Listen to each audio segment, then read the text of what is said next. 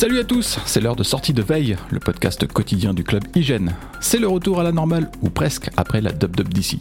Les annonces d'Apple continuent de faire la une, et cette fois, on a un peu de temps et l'occasion d'aller plus loin dans les explications comme pour CarPlay, ou la compatibilité des Mac avec macOS Ventura.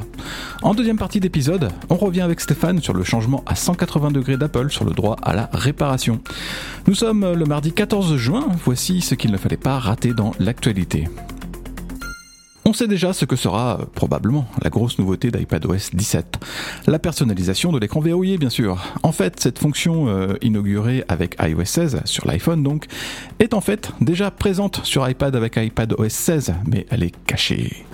Pour la désactiver, il faut jouer un peu avec l'application raccourci et surprise, voilà qu'il est possible d'appliquer les nouveaux fonds d'écran personnalisés d'iOS 16, de modifier la police de caractère de l'horloge et même d'ajouter des widgets. Mais tout ça ne fonctionne vraiment pas bien.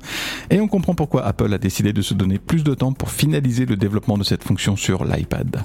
Il est quand même un peu dommage qu'iOS et iPadOS n'évoluent pas à la même vitesse. Surtout que les nouveautés pour l'iPad ne sont pas énormes cette année, enfin si on accepte Stage Manager, mais qui est réservé aux iPad M1. Restons un moment sur cet écran verrouillé, qualifié d'acte d'amour par Craig Federighi, rien de moins. Dans une interview pour le site TechRadar, le vice-président au logiciel d'Apple explique le pourquoi du comment de cet écran verrouillé. Après les widgets d'iOS 14, Apple a voulu donner un nouveau coup d'accélérateur aux possibilités de personnalisation. D'où cet écran verrouillé qui ne doit pas bousculer la, cohérence du design de l'iPhone, mais tout de même permettre de créer quelque chose de beaucoup plus personnel. Et pour ceux euh, qui, comme moi, râlent parce que les deux boutons de la lampe torche et de l'appareil photo sont toujours là, eh ben, il va falloir vivre avec. Apple a testé différentes possibilités de personnalisation aussi pour ces éléments, mais finalement le constructeur a décidé euh, que ces deux boutons servaient euh, beaucoup ils étaient bien là où ils étaient. macOS Ventura met de nombreux Macs à la retraite. En gros, pour pouvoir utiliser la dernière version du système d'exploitation, votre Mac devra être assez récent, c'est-à-dire les modèles commercialisés après 2017 et au-delà. Heureusement, la communauté de bidouilleurs d'OpenCore est là pour prendre le relais d'Apple et optimiser macOS Ventura pour les Macs qui ne seront pas officiellement pris en charge. Mais cette année, cela risque d'être encore plus compliqué que d'habitude, y compris pour les Hackintosh. Le nouveau macOS a abandonné en chemin plusieurs composants qui permettaient à OpenCore d'installer et de mettre à jour les vieux Mac. En gros, toutes les machines avec des processeurs Intel d'avant la génération Kaby Lake et les pilotes de plusieurs euh, cartes graphiques Intel et AMD ne seront plus de la partie. Il y a aussi d'autres éléments qui ne sont pas de voyage, comme les pilotes des prises Ethernet gérées par Intel. Pour chaque composant manquant, il va falloir trouver une alternative. Bref, installer euh, Ventura sur un Mac qui a un peu de bouteille ou sur un Hackintosh bah ça va être du sport. La nouvelle génération de CarPlay, c'est la fonction de la WWDC qui vous a le plus branché selon notre sondage. Mais voilà, si cette interface adaptée à tous les écrans de la voiture vous séduit, il est probable que ce soit moins le cas chez les constructeurs automobiles. Cette annonce leur met la pression comme l'explique Nicolas dans un papier publié hier. Les constructeurs euh, n'ont pas tous forcément envie de voir Apple prendre possession de leur système d'infodivertissement. Tout comme ils pourraient ne pas trop apprécier que la euh, nouvelle génération de CarPlay devienne une exigence de leurs clients près de 80% des conducteurs américains n'ont déjà pas l'intention d'acheter de nouvelles voitures sans le support de CarPlay.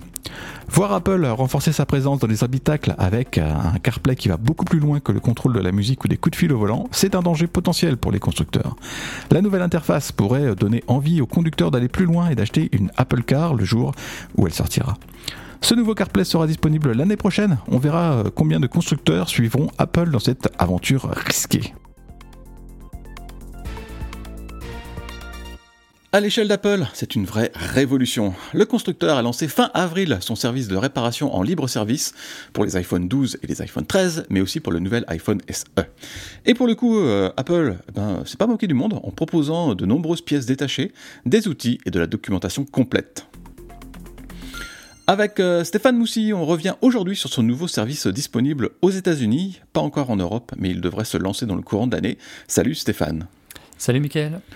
Alors, euh, ces réparations en libre service avaient été annoncées euh, l'automne dernier, mais Apple a, bien fait les choses finalement. Ce qui est vraiment étonnant dans cette histoire, c'est qu'Apple s'est longtemps opposé au droit à la réparation. Le constructeur a vraiment employé des tactiques très agressives contre les projets de loi en faveur de ce droit qui sont apparus dans les États américains. Hmm. Mais la pression des gouvernements, que ce soit aux États-Unis ou en Europe, a finalement poussé Apple à prendre les devants. Et Apple euh, y est allé euh, franco avec une boutique de composants euh, vraiment complète. On peut acheter des batteries, des haut-parleurs, des blocs appareils photo, des écrans et même des plateaux pour les cartes SIM. il y a aussi des outils spécialisés comme des tournevis torque, un, cutter pour adhésif ou encore des vis. Oui, en tout, ce sont plus de 200 pièces détachées et des outils qu'Apple propose aux particuliers. Ce sont d'ailleurs les mêmes composants utilisés dans les Apple Store et les centres de services agréés. Donc c'est vraiment du pro.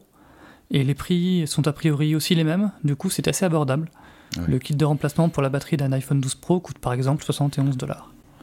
Alors pour être tout à fait honnête, connaissant les pratiques habituelles d'Apple et l'amour des marges du constructeur, on s'attendait à des tarifs vraiment euh, beaucoup plus élevés. Au bout du compte, euh, bah, c'est tant mieux pour les bricoleurs chevronnés. Dans le même genre, Apple propose aussi à la location deux grosses caisses à outils pour 49 dollars. Elles contiennent euh, une presse pour la batterie, une autre presse pour l'écran et une machine qui sert à retirer les écrans. Ce sont des machines qui sont utilisées dans le centre de réparation Apple. Et bien sûr, c'est ce qu'Apple recommande d'utiliser auprès des particuliers. Alors attention, il faut vraiment s'y connaître un, minimum pour se lancer dans la réparation de son iPhone. C'est sûr qu'on peut utiliser la, documentation fournie qui est très complète, mais c'est indispensable de savoir ce qu'on fait. Euh, sinon, bah, on risque tout simplement de, casser son iPhone, ce qui euh, demandera de repasser par Apple. Et la réparation, là, elle va coûter vraiment plus cher. Alors ce service a le mérite euh, d'exister. Même si pour les utilisateurs qui ont deux mains gauches, il vaudra mieux s'adresser directement à Apple pour faire réparer son iPhone. Pour reprendre euh, l'exemple de la batterie, ça coûte quasiment le même prix de la faire remplacer dans un Apple Store que de la remplacer soi-même. Ah, pas mal de gens auraient aimé que ce service s'ouvre à des iPhones moins récents.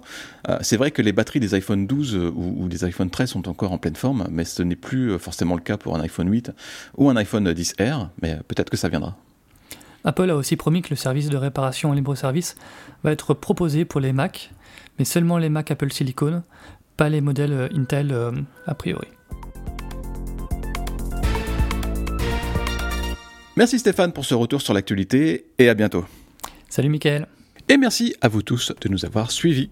Bonne journée, on se retrouve très bientôt pour de futures aventures.